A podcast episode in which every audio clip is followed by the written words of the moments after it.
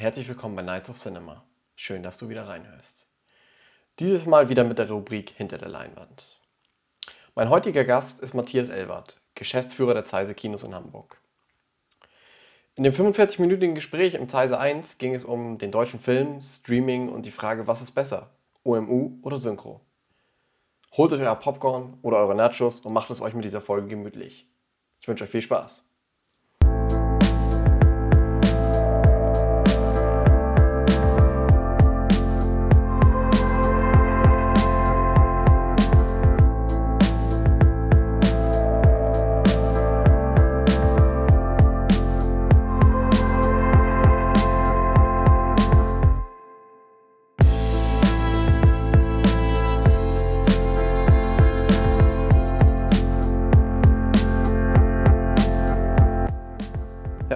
Vielen Dank, dass ich hier, dann da, hier sein darf für den Termin. Herzlich gerne, ja. Schönes Kino kann ich schon mal sagen. Das ist jetzt eins der Kinos, richtig? Das ist die, Genau, das, das ist Kino äh, 1. Zeise 1 Ja. mit 370 Plätzen, wahrscheinlich Mhm. eines der größten Arthouse-Kinos der Republik. Und was Sie vorne sehen, ist eine richtig tiefe Bühne.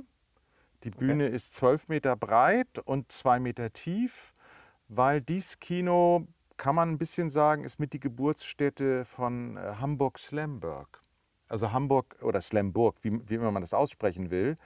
Äh, In 2005 hat die damalige Geschäftsführerin die Überlegung gehabt, die Spätvorstellung ausfallen zu lassen. Okay. Und dann haben die Mitarbeiter an der Kasse gesagt, oder die Mitarbeiter insgesamt gesagt, nee, Kino ist Spätvorstellung, das muss irgendwie sein. Und Jan Oliver Lange, der damals an der Kasse saß, hatte einen Freund, Michel Abdullahi, ähm, der hatte schon mal an einem Slam teilgenommen und hatte auch Lust, sowas zu moderieren. Und die beiden zusammen haben hier mit einem Slam angefangen. Die ersten paar Monate noch in Saal 2 und nach einem halben Jahr waren die hier auf der Bühne in Saal 1. Es wurde dann auch noch ein Vorbau gemacht. Und das war so erfolgreich, dass heute Jan Oliver Lange uns immer noch verbunden ist als freier Mitarbeiter. Aber eigentlich ist er der Geschäftsführer von Kampf der Künste. Und Kampf der Künste hat mit Slams in Hamburg vier Vorstellungen hintereinander die Elbphilharmonie gefüllt vor Boah. Corona. Also in Hamburg sehen in, dem, in 2019, wenn ich die Zahl richtig erinnere, waren 40.000 Besucher in Hamburg, die Slam-Veranstaltung gesehen haben. Das gibt es nirgendwo anders. Michel Abdullahi moderiert jetzt nicht mehr hier, aber das hat hier, hier ist dieses Konzept immer größer geworden und die haben sich, die haben experimentiert. Es gibt einen ganz tollen Vorfilm für die Slams, der ist mit Michel Abdullahi, der läuft hier immer noch. Und es gibt drei Formate. Es gibt einen Poetry Slam, es gibt einen Singer-Songwriter Slam, deshalb steht hier auf der Bühne auch eine PA, also Konzerte Mhm. können hier ganz unkompliziert stattfinden. Und es gibt einen Shortfilm Slam. Das ist meines Wissens ein Format, was es sonst in der Republik nicht gibt. Das heißt, es werden Kurzfilme gezeigt, es wird über die abgestimmt, es wird über die gesprochen. Und wer seinen Kurzfilm hier zeigen möchte, muss selber dabei sein. Also das sind dann aus ganz Deutschland Leute, die reisen dann auch wirklich dafür an. Äh, Also zumindest ist ein relevantes Teammitglied äh, muss sein. Und dieses Format gibt es immer Freitag um 22.30 Uhr. Und das Tolle ist natürlich auch mit so einer großen Bühne haben wir auch kein Problem, wenn wir eine große Premiere haben, dass da 20 Leute auf der Bühne stehen. Das ist normalerweise im äh, Kino nicht. Und Sie sehen, was für eine Deckenhöhe und Raumbreite Sie hier haben. Ja, das ist schon sehr, sehr schön. Und die Außenverkleidung ist an Filme angelehnt. Ich sehe da links Apocalypse Now. Ist richtig? Genau, das ist damals, ist es ja so, wir sind hier in einer historischen Schiffsschraubenfabrik. Mhm. Ja, also Herr Zeise, deshalb sind ja die Zeisehallen, Herr Zeise hatte ein Patent für eine weltweit erfolgreiche Schiffsschraube. Die wurde hier produziert und gegossen. Es gibt auch in der Halle ein Foto, wo man sieht, wie die historisch aussah. Deshalb gibt es hier noch diese großen Schornsteine. Deshalb gibt es im Boden noch Schienen, ja, weil man brauchte natürlich äh, einen Zug, äh, Eisenbahn, um diese schweren Teile von hier an den Hafen zu bringen. Da gibt es eben noch die Reste. Und in diese Halle wurde Ende der 80er Jahre erst das Restaurant Eisenstein, natürlich auch eine Kino-Film-Referenz an Sergei Eisenstein, den berühmten russischen Regisseur von Panzerkreuzer Potemkin. Äh, die sind 88 an den Start gewesen. Dieses Kino ist 1993 eröffnet worden mit diesem großen, Mhm. schönen Saal, der oben ja auch noch ein ähm, Balkon hat und dann hat sich eben äh, diese Veranstaltungskultur hier auch entwickelt und ich habe das Vergnügen seit 1989 hier Geschäftsführer zu sein und wir haben im Jahr ungefähr 200 Veranstaltungen mit Gästen. Und bei uns ist Film nicht nur der Regisseur im Gespräch, sondern auch die Schauspieler, Drehbuchautoren, die ähm, Gewerke. Das Größte, was wir da bisher gemacht haben, als äh, Fatih Akins der Goldene Handschuh mhm, Premiere hatten, hatten wir zehn Veranstaltungen, zehn Abende zum Film und jeden Abend andere Gäste, keine mhm. Überschneidung. Also natürlich war Fatih Akin einen Abend da, natürlich waren die Darsteller einen Abend da, es war aber auch die Leute, die die Maske gemacht haben. Jonas, die, die Maske von Jonas Dassler im Goldenen Handschuh hat ja auch einen deutschen Filmpreis gekriegt. Die waren hier. Äh, es war die Frau von Fatih da, die die Besetzung gemacht hatte.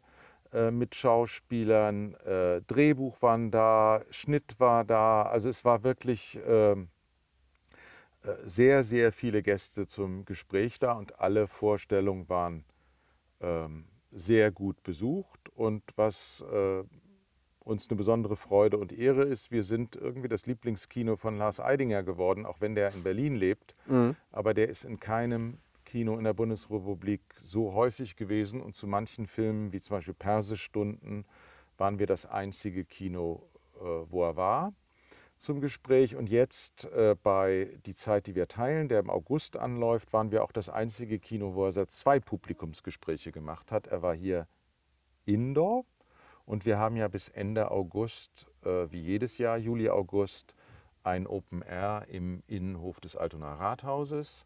Und ähm, da war er auch zu Gast. Ja, interessant. Und die Karten kann man dann auch regulär kaufen für die Genau, die Karten kriegen Sie bei uns immer an der mhm. Kasse. Wahrscheinlich schnell weg, oder? Es geht. Also eigentlich gerade dieser Saal mit 370 Plätzen, das mhm. ist einfach auch eine große Kapazität. Also äh, man kriegt mhm. immer Karten und es ist auch so, dass es in der Regel an der Abendkasse auch noch Karten gibt, weil es eigentlich immer No-Shows gibt. Es gibt immer Leute, das ist mehr geworden online als früher, die ein Ticket sich reserviert haben mhm. und dann doch nicht kommen. Ähm, ja, das ist einfach so. Wir haben im Open Air sogar sogar festgestellt, dass wenn es ausverkauft ist, Plätze leer bleiben, weil die Leute so lange im Voraus kaufen und dann doch nicht kommen. Das ist schade, aber ja. das äh, das ist dann so. Also Tickets fürs Zeise zu bekommen, ist äh, nicht schwierig. Nee, ist nicht schwierig. Also wir haben zum Beispiel Anke Engelke im September hier zu Gast zu einer Premiere von Mütter, ein sehr außergewöhnlicher Film mit ihr in allen Rollen. Mhm. Da gibt es, also das ist gut gefragt, aber da gibt es im Augenblick auch noch Karten. Schon was geplant für Rheingold von Fatih Akin? Äh, ja, das werden wir wie, wie äh, wie, wie äh, Goldener Handschuh begleiten mit mhm. äh, Veranstaltungen. Wir müssen mal gucken, der Film hat ja keinen Hamburg, wirklichen Hamburg-Bezug. Das ist ja die mhm. Geschichte von jemand, ähm, der im Ruhrgebiet gelebt hat. Äh, ist ja ein, ein, biografischer Spielfilm, auf den ich mich sehr freue. Da müssen wir mal gucken, aber da werden wir sicherlich was mit äh, Fatih machen. Soweit ich weiß, hat Fatih ja auch das Drehbuch in dem Fall geschrieben und sein sein Editor äh, Andrew Bird ist hier äh, auch regelmäßig zu Gast und wir werden mal gucken, wer von den, von den Darstellern und vom Team mhm. ähm, kommen mag. Ich weiß auch nicht, ob man, äh, ob Xatar, also dessen Biografie das ist, auch Lust hat zu einem Konzert hier. Also wir haben die technischen Möglichkeiten, mhm. ähm, weil wir eben den Singer-Songwriter-Slam hier auch immer wieder haben. Okay. Wie wird das Programm ausgewählt? Also Sie sagten ja Arthouse-Kino fällt der Blockbuster komplett raus? Also ist es wirklich so, dass so Sachen wie Top Gun und so, dass die kategorisch ausgeschlossen werden? Ähm, das Wichtigste ist für mich äh, immer der Film. Ja. ja. Also jetzt, es gibt jetzt nicht äh, irgendeinen Regisseur oder Schauspieler, wo man sagt, geht gar nicht, das nicht. Mhm. Ähm, ich habe mir zur Aufgabe gestellt, möglichst alle Filme, die es zu sehen gibt, zu sehen. Ja, also das ist der erste Punkt. Man muss erstmal sich die Filme angucken, weil äh, ähm, Trainer alleine ist nicht aussagekräftig genug, um das Programm zu machen. Deshalb bin ich bei den großen Festivals. Also ich bin in Cannes, ich bin in Venedig, ich bin in Berlin. Ich habe 16 Jahre lang die Berlinale beraten äh, im Wettbewerb. Ich habe eine Wettbewerbsauswahl gemacht. Also von daher äh, kenne ich da sehr viel. Ich sitze auch immer noch und immer mal wieder in Juries. Also ich sitze bei der Filmförderung, Filmförderungsanstalt in einer Jury, ich sitze bei Mecklenburg-Vorpommern in einer Jury. Das heißt, ähm, ich lese da teilweise Drehbücher, äh, sehe mhm. Filme sehr früh. Also ähm, ich versuche äh, möglichst früh die besten Filme für Hamburg auszusuchen. Und dann muss man, das, das ist der eine Punkt, also sozusagen Qualität, zu sagen, okay, diese Filme müssen in diesem Monat laufen. Und dann kommt das zweite, noch schwierigere, wie macht man das Programm? Weil man muss natürlich diesen Saal mit 370 Plätzen auch füllen. Das ist sozusagen das, was man braucht, damit das Kino am Leben bleibt. Äh, ähm, da verdienen wir Geld. Saal 2 und 3 sind kleiner. Die sind auch wichtig, aber natürlich ist ein Saal mit 100 Plätzen einfacher zu füllen mhm. als ein Saal mit 370 Plätzen. Und ähm, man muss einfach gucken, ähm, was Sinn macht. Ähm, zum Beispiel die Marvel-Welt ist nicht mein Ding. Das finde ich, hat sich auch schon sehr verbraucht. Und es ist auch so, dass das Publikum das bei uns überhaupt nicht erwartet. Mhm. Aber haben Sie schon mal irgendwas gezeigt von Marvel? Also ich bin seit 2019 hier fürs mhm. Programm verantwortlich. Das, in der Zeit haben wir nichts von Marvel okay. gezeigt. Davor äh, ist, glaube ich, mal, der hieß der Doctor Strange. Mhm. Ja, ich glaube, der ist hier gelaufen, aber auch nicht äh, äh, sonderlich erfolgreich. Also es ist auch einfach so, dass es ein Erfahrungswert auch von anderen Kollegen ähm, die, Leu die Besucher verbinden mit einem Marvel-Film, zum Beispiel das Multiplex. Wenn jetzt sich Marvel komplett neu erfinden würde und irgendwas so originell wäre, ja, mhm. also für mich ein Beispiel zum Beispiel aus diesem Ganzen. Ich habe Joker damals in der Weltpremiere in Venedig gesehen mhm. und da war mir sofort klar, dass der hier ins Kino gehört und der war wahnsinnig erfolgreich. Also Joker ja. äh, ähm, mit Joaquin Phoenix haben wir hier natürlich gezeigt. Ähm, also das, das, heißt, man muss sich immer die Filme angucken, ähm, ob sie gut sind.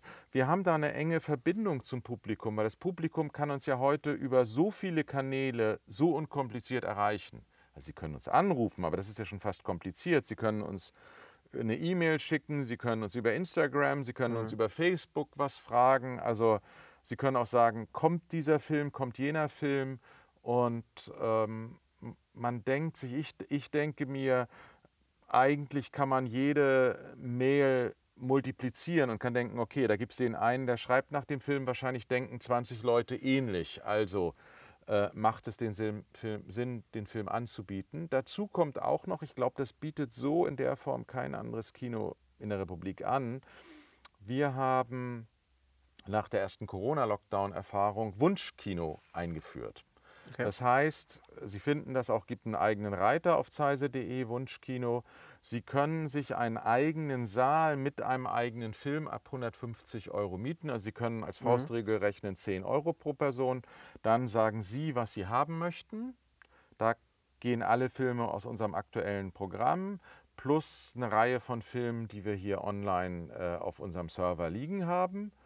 Und wenn Sie einen Film haben wollen, den wir nicht im Programm haben, fragen wir beim Verleih an, äh, wie hoch die Grundkosten mhm. sind, ob wir das auch für 150 Euro anbieten können. Also wir haben jetzt auch demnächst jemand, der feiert äh, Geburtstag mit Herr der Ringe 3. Also ja, in, als, äh, immer als geschlossene Vorführung mhm. und mit eigenem Saal.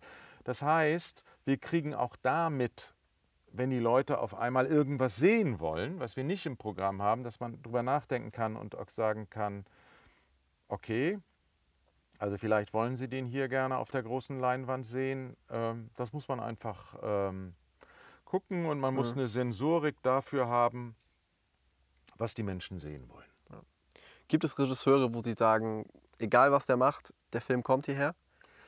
So wie Tarantino gibt, oder so? Oder ja, es gibt äh, äh, eine Reihe von Regisseuren, da haben wir jeden Film gespielt irgendwann, irgendwann ist das Problem, es gibt Regisseure, Woody Allen ist so ein klassisches Beispiel, die sind einfach ähm, alt geworden. Also den letzten Woody Allen haben wir hier noch gespielt. Ob wir mhm. noch einen mhm. weiteren Woody Allen spielen würden, weiß ich nicht. Aber Tarantino natürlich, Fatih Akin natürlich, ähm, Andreas Dresen bei den Deutschen.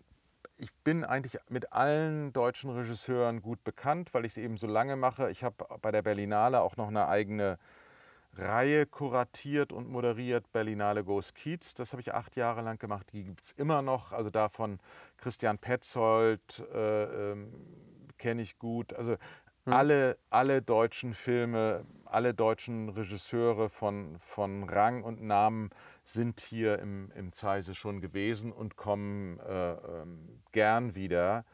Ähm, also auch so jemand wie von den Schauspielern wie Nina Hoss war hier, äh, Tom Schilling war mehrmals hier. Also die kommen alle gern, die sind mehr oder minder ähm, gesetzt. Also ich sag mal so, was in den A-Festivals in Venedig, Berlin und Cannes im Wettbewerb ist, ist dann auch meistens hier. Das ist so eine Qualitätsstufe, mhm. die wir hier ähm, präsentieren. Und ich freue mich immer total über äh, junge Regisseure. Deshalb gucke ich auch konsequent Erstlingswerke, um zu entdecken, was da besonders mhm. ist. Ich habe auch damals, äh, ähm, war ich wahrscheinlich das erfolgreichste Kino mit absolute Giganten, Sebastian Schipper, dem ich heute noch verbunden bin.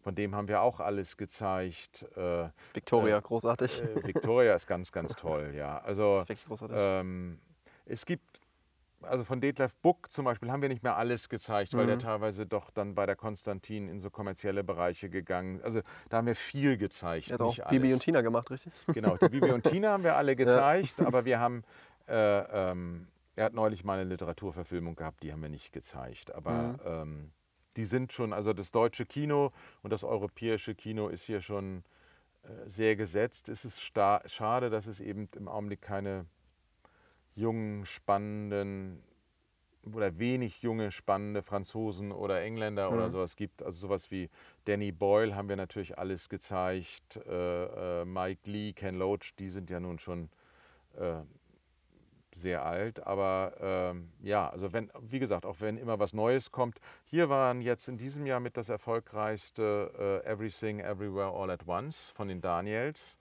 was ja einfach auch tolles, großes Kino ist. Den haben wir mhm. immer noch im Programm. Haben viele seit, Kinos noch im Programm. Den, den haben wir immer noch im Programm mhm. seit April. Wir zeigen ihn auch im Open Air. Ja, also das ist ähm, auch was. Also ich habe da keine. Immer noch sehr gut besucht, der Film? Ja, ja, im Augenblick haben wir natürlich im Kino ein bisschen das Wetterproblem, mhm. aber äh, im, im Open Air ist Everything immer noch, den haben wir insgesamt dann Elvis und Everything sind, glaube ich, die Filme, die wir am häufigsten und Monsieur Claude, die sind alle dreimal dann im Open Air gelaufen und alle quasi ausverkauft. Schlecht. Wie sieht das dann mit Streaming aus? Sind Sie da, sehen Sie das eher so als Konkurrenz oder eher als Hilfe? Nee, es gibt, äh, gibt mehrere Antworten zu der Frage. Hier mhm. im Zeise ist ein einziges Mal ein Netflix-Film gelaufen. Ein einziges Mal. Das war im Dezember letzten Jahres, als die Warner wunderschön ver äh, äh, verschoben hatte. Und es wurden sonst noch kurzfristig Filme verschoben. Also der mhm. Dezember war ziemlich leer. Und da war der neue Film von Adam McKay, Don't Look Up, mit DiCaprio und Jennifer Lawrence in den Hauptrollen. Also DiCaprio, von dem haben wir eigentlich auch jeden Film gespielt. Mhm. Ja, also quasi auch äh, äh ein toller Schauspieler. Von Adam McKay haben wir auch alles gespielt. Ja, das war die ähm, Regisseur von daher gehörte für mich ins Kino. Der hatte zwei Wochen, war der fürs Kino, dann ging der auf Netflix. Aber äh, inzwischen ist die Markt, das ist meine Beobachtung, die Marktdurchdringung so, es steht unter den Kritiken Netflix-Film, es haben so viele Leute Abos oder kennen jemand, der ein Abo hat. Die Leute gehen für einen Netflix-Film nicht mehr ins Kino. Ja? Das haben sie vielleicht mhm. ganz am Anfang mal bei Roman ein bisschen gemacht, weil noch nicht so viele Netflix-Abos da waren. Aber wir hatten in den 14 Tagen mit Don't Look Up ungefähr 250 Besucher. Das ist natürlich gar nichts. Ja, in 14 ja. Tagen. Das heißt 20 Leute pro, pro Vorstellung.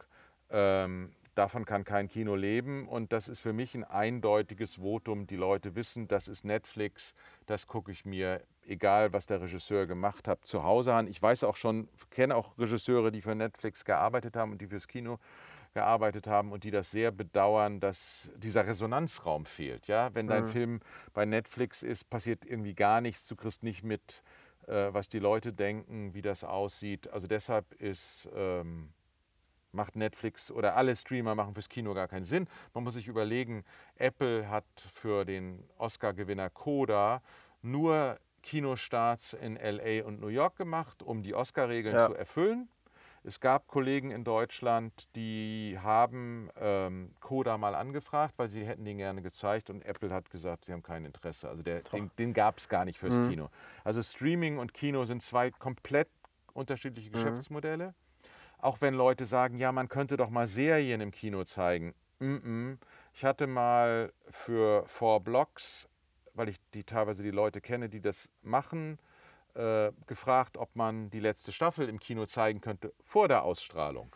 Ja, und das hieß dann klar von denen, von denen ich gefragt habe, nein, weil das, äh, äh, die dann Angst hatten, dass online dann gepostet würde, wie die Mhm. letzte Folge ist. Klar. Das heißt, die Serien haben auch überhaupt kein Interesse ins Kino zu gehen. Es ist ja auch so, dass die Streamer inzwischen sich eigentlich wieder wie Fernseh entwickeln und Folgen ja teilweise nur wöchentlich rausgeben. Die stellen nicht Ja. mehr, ich glaube, Netflix stellt noch alles auf einmal raus. Und ganz viele äh, ähm, Disney Plus oder sowas, Genau, wenn ich das richtig wöchentlich. weiß, stellen das nur noch. Das ist, ist Vielleicht zum Anfang mal zwei Episoden so Ja, zum Start, genau. um einen anzufixen und dann wird's. Genau, es ist wöchentlich. eigentlich wie, wie, wie analoges Fernsehen. Genau, Da ist kein großer genau. Unterschied mehr. Und deshalb haben die auch gar kein Interesse am Kino. Die, also Mhm. von daher sind das zwei getrennte Schuhe. Was in, im Augenblick ein Problem für uns ist und sehr schade ist, dass die, am Anfang war das nicht so stark, doch fürs Kino wichtige äh, Kreative einfach blockieren. Ja, also die Mhm. Coen-Brüder haben normalerweise alle gu- gut alle zwei Jahre einen neuen Film gemacht. Die haben jetzt zwei Streamer-Projekte gehabt. Ich weiß gar nicht, wie viele Jahre der letzte Film der Coen-Brüder her ist. Ähm, das ist ein Problem. Okay, George Clooney macht leider keine richtig guten Filme mehr. Der taucht jetzt im Kino nicht mehr auf. Der taucht demnächst nochmal im Kino auf. Aber das ist schade. Auch in Deutschland, so jemand wie Tom Tickwer, der immer interessante Kinofilme gemacht war, hat, steckt jetzt in der wievielten Staffel, vierten, fünften von Berlin Babylon. Ja? Ja, vierte. Das ist natürlich das äh, äh, Problem und auch die Filmemacher klagen inzwischen, dass äh, ihnen teilweise das, Potenz das Personal dann einfach fehlt, weil die alle Serien drin. Also man muss mal gucken, wie sich das entwickelt, weil im Augenblick wird da natürlich auch sehr viel Geld verbrannt. Äh, so viele Streamer kann es nachher gar nicht geben und Netflix verliert ja schon wieder Abonnenten. Also das muss man mal gucken. Aber das sind zwei getrennte Markte, Märkte. Ja? Also Streaming hat auf der Leinwand, funktioniert im Kino einfach überhaupt nicht, hat da auch nichts zu suchen. Und wie gesagt, die Serien kriegen wir nicht.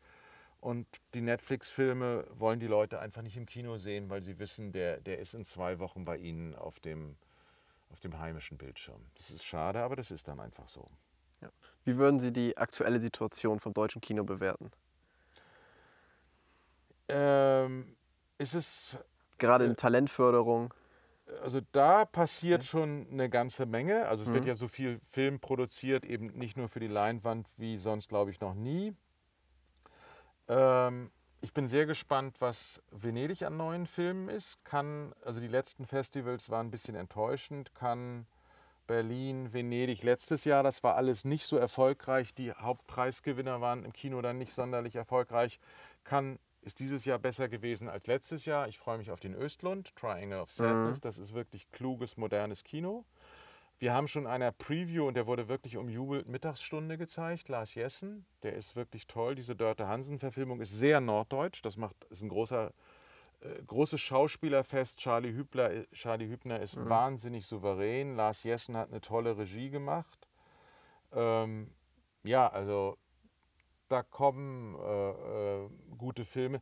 Wir brauchen gute Filme, über die Leute reden, die sie unbedingt sehen müssen. Ja, also wir brauchen jedes Jahr, sage ich mal, zehn Filme. Ähm, auch sowas wie im, aus, im europäischen wie Rausch zum Beispiel von Thomas Winterberg. Natürlich Großartiger auch wieder, Film, ja. wie der Bond. Der Bond ist hier auch gelaufen, sehr erfolgreich gelaufen. Wir brauchen im Kinderfilmbereich so Filme wie Schule der magischen Tiere, der jetzt auch wieder kommt.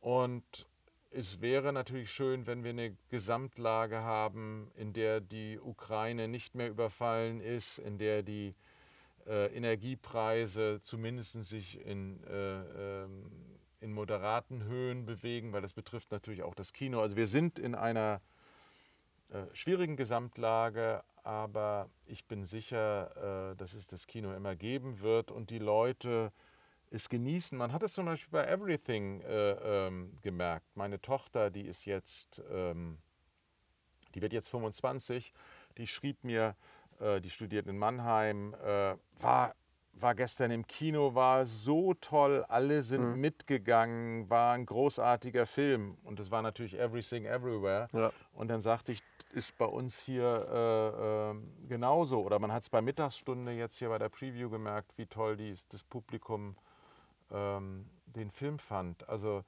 ähm, Kino ist der kulturelle Ort, wo es keine Hemmschwelle gibt. Du, du musst nichts wissen. Wenn der Film gut ist, kann der in Guatemala genauso spielen wie in Tokio oder in Südafrika.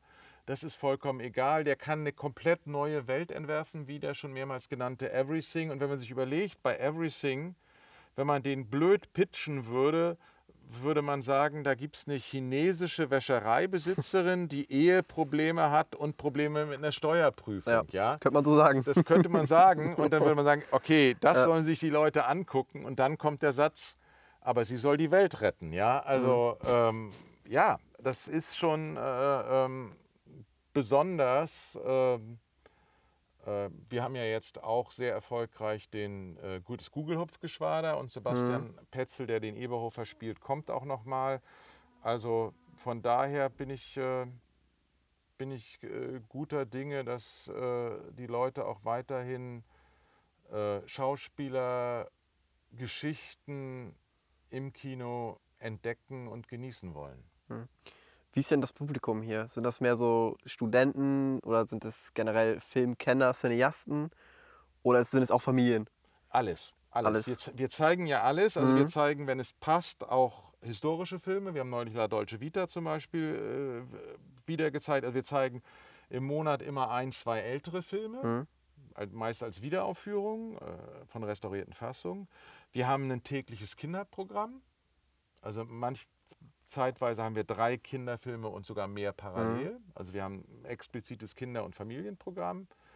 Und wir zeigen Filme nach Qualität. Und äh, es ist immer der Film, der, der sein eigenes Publikum hat. Ja? Also äh, wir zeigen Dokumentationen über Umweltthemen. Wir hatten vor Corona sehr viele Reisefilme, wo dabei das Besondere war, ähm, dass wir uns darum gekümmert haben, dass die Protagonisten eben immer hier waren zum Gespräch. Also der Anselm Pantke, der anderswo gemacht hat, war, glaube ich, 14 Mal hier zum Gespräch und immer sehr, sehr gut besucht, dass die Leute das auch äh, ähm, genossen haben, den Austausch, das Gespräch über den Film, über seine Reise mit dem Fahrrad quer durch Afrika. Und ähm, ja, von daher bei äh, bei Wunderschön zum Beispiel war es so, da waren, da waren 90 Prozent Frauen und das hat der Film ja auch thematisch abgebildet, eben Frauen von 16 bis, bis 70, ja, von äh, so war die mhm. Besetzung ja auch. Also ist es der Film, äh, äh, der der Motor ist. Wir haben eine Sneak, die sehr jung ist und sehr erfolgreich. Also von daher äh, decken wir alle Altersgruppen ab und am Programm eben alles, außer es ist jetzt sehr explizit Blockbuster oder es sind so Sachen, wo man, die eher zum Fremdschämen sind. Die muss man hier nicht haben. Hm. Hört sich alles sehr nach qualitativem Kino an. So soll es auch sein. Ja, ja. auf jeden Fall. Ähm, gibt es Filme, wo Sie sagen würden, dass Sie das bereuen, den gezeigt zu haben? Also in künstlerischer Hinsicht oder in kommerzieller Hinsicht? Äh, Kommerziell ist es generell schwieriger geworden. Es ist einfach so, die Pressesituation ist schwieriger geworden, die Filmteile und sowas sind kleiner geworden. Ähm, das ist schwieriger geworden und es starten heute ungefähr doppelt so viele Filme wie vor 15 Jahren noch. Ja. Das macht mit der gleichen Besucheranzahl. Das macht es natürlich schwierig. Ähm, es ist immer wieder vorgekommen, dass Neustarts gefloppt sind. Das ist auch noch mhm. häufiger als früher. Nur das weiß man eigentlich nicht.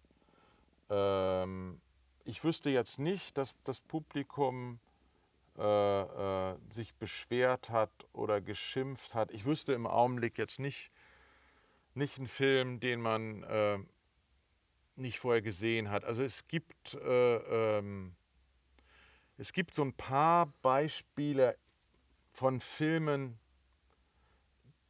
die man sozusagen auf der Papierform buchen musste, ja, also die man Mhm. vorher nicht sehen konnte, die ich dann misslungen fand, aber jetzt nicht so, dass ich schreiend rauslaufen musste. Und es ist eben so, dass das Publikum auch klug ist. Das Publikum merkt, wenn ein Film ähm, nicht gelungen ist. Um ein Beispiel zu nennen, weil wir gerade kurz vor Venedig sind und der neue Darren Aronofsky wieder in Venedig läuft. Der hat tolle Filme in Venedig gehabt, wie zum Beispiel Black Swan oder Ja. Wrestler, auch wenn der hart ist. Und der hatte vor sechs Jahren oder sowas äh, einen Film, der sehr gehypt wurde im Vorfeld. Damals war er, ich glaube, er war sogar mit Jennifer Lawrence zu der Zeit- zusammen, Mother, mit Ja, Javier Jennifer Bardem. Lawrence und Xavier, ja, Javier, ähm, Javier Bardem. Xavier Bardem in den Ja. Hauptrollen, ja.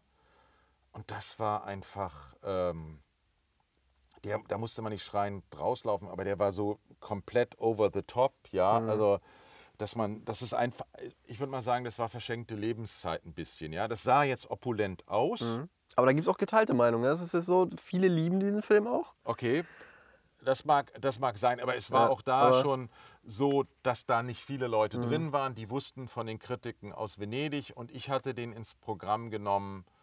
Ähm, es bestand keine Möglichkeit, den vor Venedig zu sehen und ich glaube, der startete die Woche danach. Ja, also von Mhm. daher,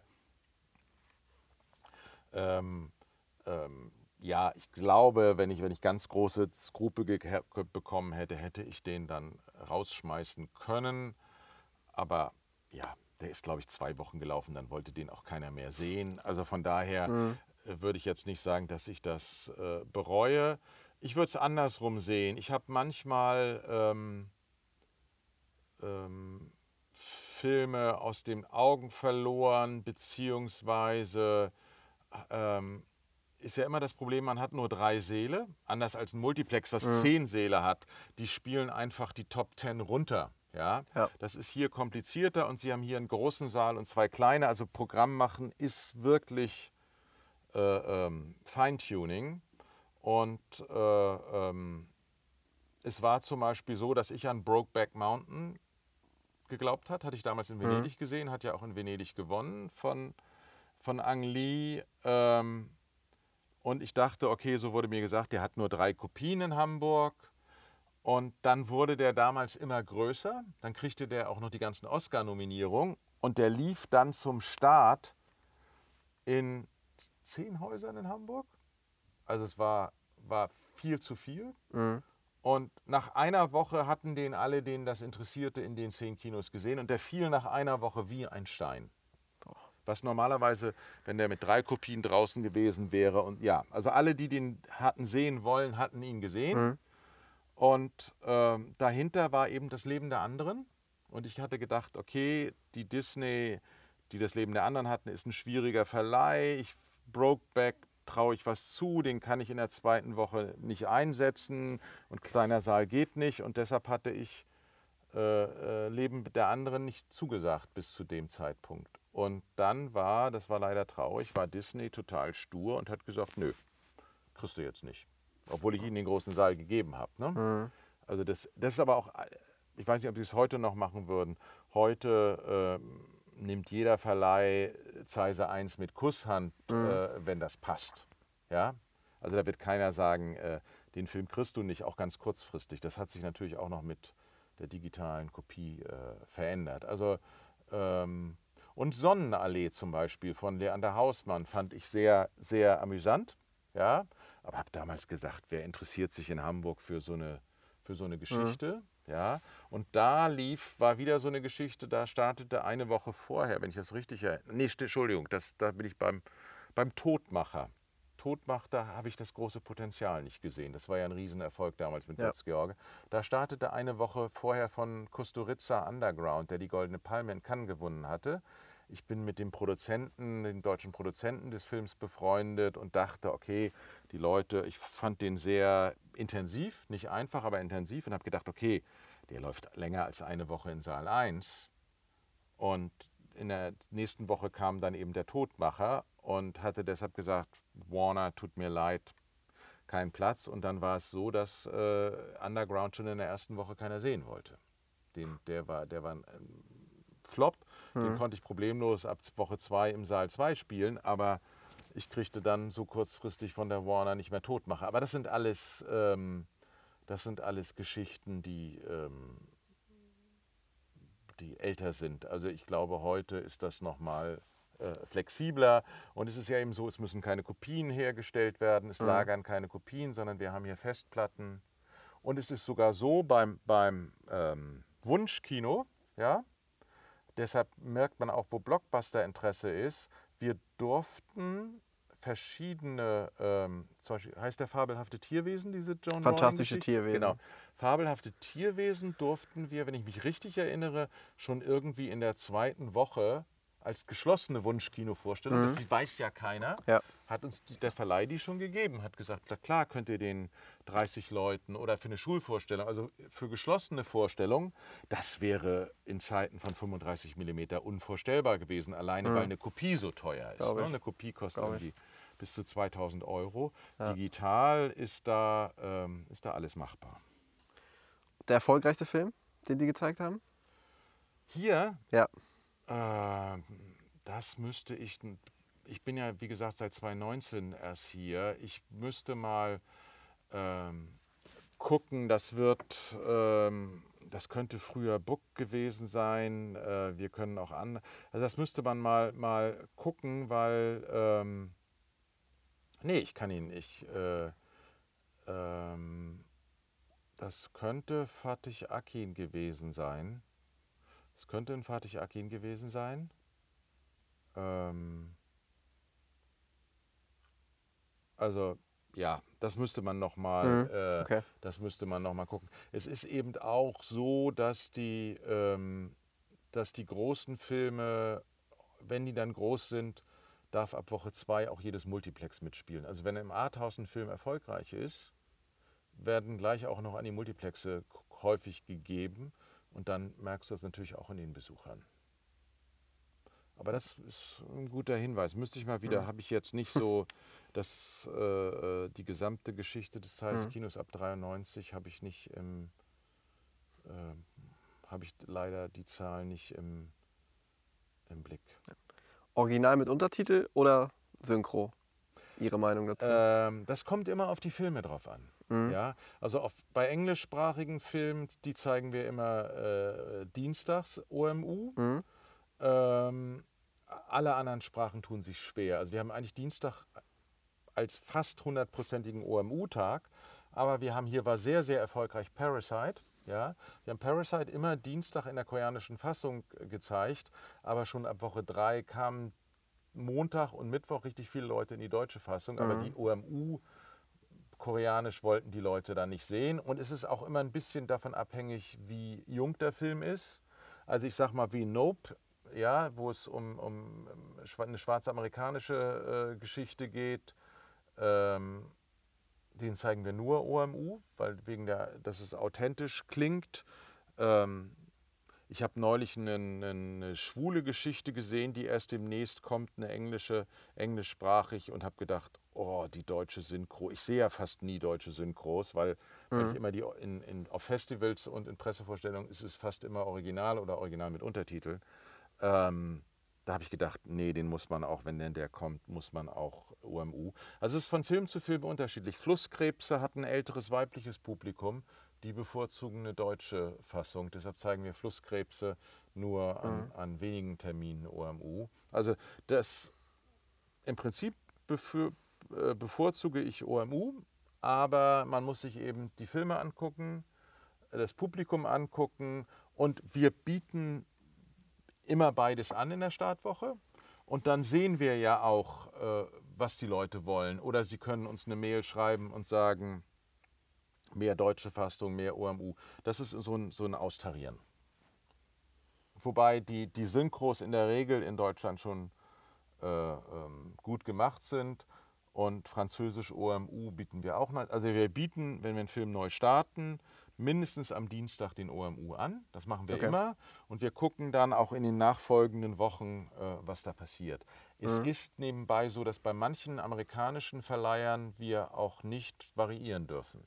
Gibt manche Verleiher, die sagen, Nope zum Beispiel, entweder Deutsch oder OMU. Da darf man nicht mischen.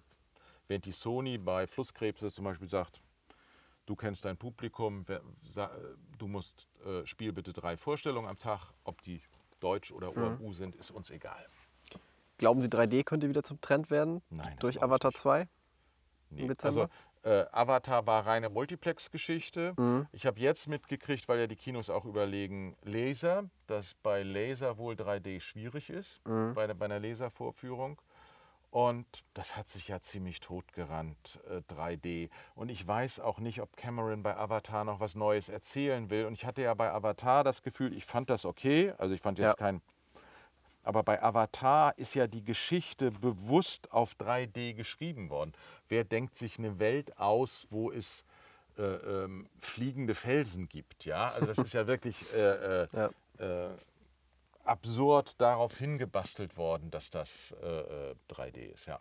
ja. Ihr persönlicher Lieblingsfilm? Das ist eine gute Frage. Das ist immer wieder äh, anders. Ich freue mich, wenn ich was Altes entdecke. Ich bin ein großer Hitchcock-Fan. Ich finde äh, Unsichtbaren Dritten ganz toll. Aber ich würde sagen, ich hätte hab so eine, so eine Liste von zehn Filmen äh, von, von, also Hitchcock ist dabei. Ähm, ich finde Reifeprüfung von Mike Nichols äh, super. Ich finde äh, ähm, Tarantino, da würde ich glaube ich sagen, ich mag Pulp Fiction. Ja, aber ich weiß, ich müsste ihn noch mal wiedersehen. Äh, ich bin ein großer Wong Kar-wai-Fan für In the Mood for Love. Ich finde Victoria ganz toll von, äh, von Sebastian Schipper. Ja, der ist großartig. Ähm, Der ist wirklich lange großartig. Zeit, den müsste ich mit meiner Frau mal wieder gucken, weil ich habe hab den mit ihr noch nie zusammen gesehen. Lange Zeit fand ich, manche mögen es heiß, ganz, ganz toll Mhm. und finde den eigentlich in allem immer noch unglaublich modern. Auch diese zum Thema Gender und was es heute als Themen gibt, der, der spielt mit allem so klug, da sind so viele tolle Ideen drin in manche mögen es heiß finde ich einfach auch einen, einen, äh, einen großen Film. Also deshalb würde ich nicht sagen, es gibt so den einen, einen äh, ähm, Lieblingsfilm. Ähm, es ist teilweise dann auch an besondere Vorführungen. Also ich werde zum Beispiel nie vergessen, all die, die Sebastian Schipper, ich gehöre zu den ersten acht Menschen, die Sebastian Schippers Victoria gesehen haben, natürlich in der Wettbewerbsauswahl. Und Sebastian hatte mir ein bisschen vorher erzählt, aber ich saß die drei Stunden, äh, die der ja hat, oder fast drei Stunden, die ganze Zeit vorne auf dem Sitz und habe gedacht, wie machen die das, diesen One-Take, ja? Und wie, wie entwickelt sich die Geschichte? Also der hat mich komplett gehabt. Ich fand auch, müsste ich nochmal wiedersehen, ich fand auch Toni Erdmann ganz groß. Äh, äh, den hatte ich in Cannes damals in der ähm, Premiere gesehen, genauso wie In the Mood for Love. Also das ist schon, oder auch, auch ähm, Joker, das sind diese ganz besonderen, da, deshalb liebe ich auch Festivals, das sind diese ganz besonderen Vorführungen, wenn du nichts über einen Film weißt und merkst, es muss, dass, ob es eine Verbindung gibt.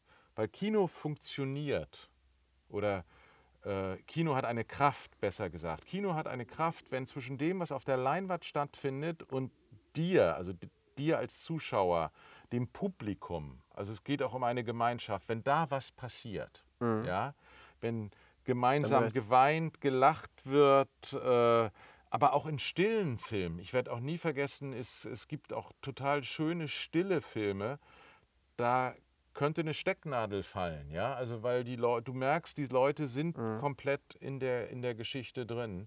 Also ähm, und das merkt man auch bei einem Festival. Deshalb gucke ich viel lieber mit Publikum, als wenn ich alleine äh, vor einem Rechner was sichte oder ähm, alleine in einem Kino mir ein DCP zeigen lasse. Ja, zwei Fragen noch zum Ja. Abschluss. Okay? Die vorletzte ist, wo würden Sie das Kino in zehn Jahren sehen? Für mich ist das der, der offenste und bestgeeignete kulturelle Ort für alle Themen, für alle Formen von, von Film, von Kunst, von Unterhaltung, weil man alles abbilden kann, alle Altersgruppen und wie gesagt, keine, äh, keine Hemmschwelle, man kann alle Geschichten erzählen, man, man kann mit allen Menschen ins Gespräch kommen. Ähm, die Frage ist, äh, äh, wie sich alles in der Welt im Augenblick weiterentwickelt. Also ich sehe sehr beängstigend, wie, wie wir totalitäre Systeme in China haben, in, in Russland haben, äh, in, in einer Reihe von afrikanischen Staaten. Also das ist schon, äh, ähm, das ist schon sehr, sehr äh, schwierig, wie sich das alles äh, weiterentwickelt. Mhm. Und die Frage ist, was das äh, ähm, gesellschaftlich macht. Aber Kino ist eben auch der Ort, um, um über die Zukunft ins Gespräch zu kommen. Dann die letzte Frage. Wie würden Sie das Kino mit einem Filmtitel benennen? Speziell auf das Teise-Kino. Oh, oh, okay. Ähm, Kann auch fiktiv sein. Ja, ja, ja, ja. Ähm, mir fällt da nur sowas im Augenblick ein. Nicht das, äh, ähm, ja, der Norddeutsch würde man sagen, der Hafen der Träume. Das ist ein schöner Titel. Ja. Das ist ein schöner Titel. Alles klar. Super, dann vielen Dank. Ich danke Zeit. auch.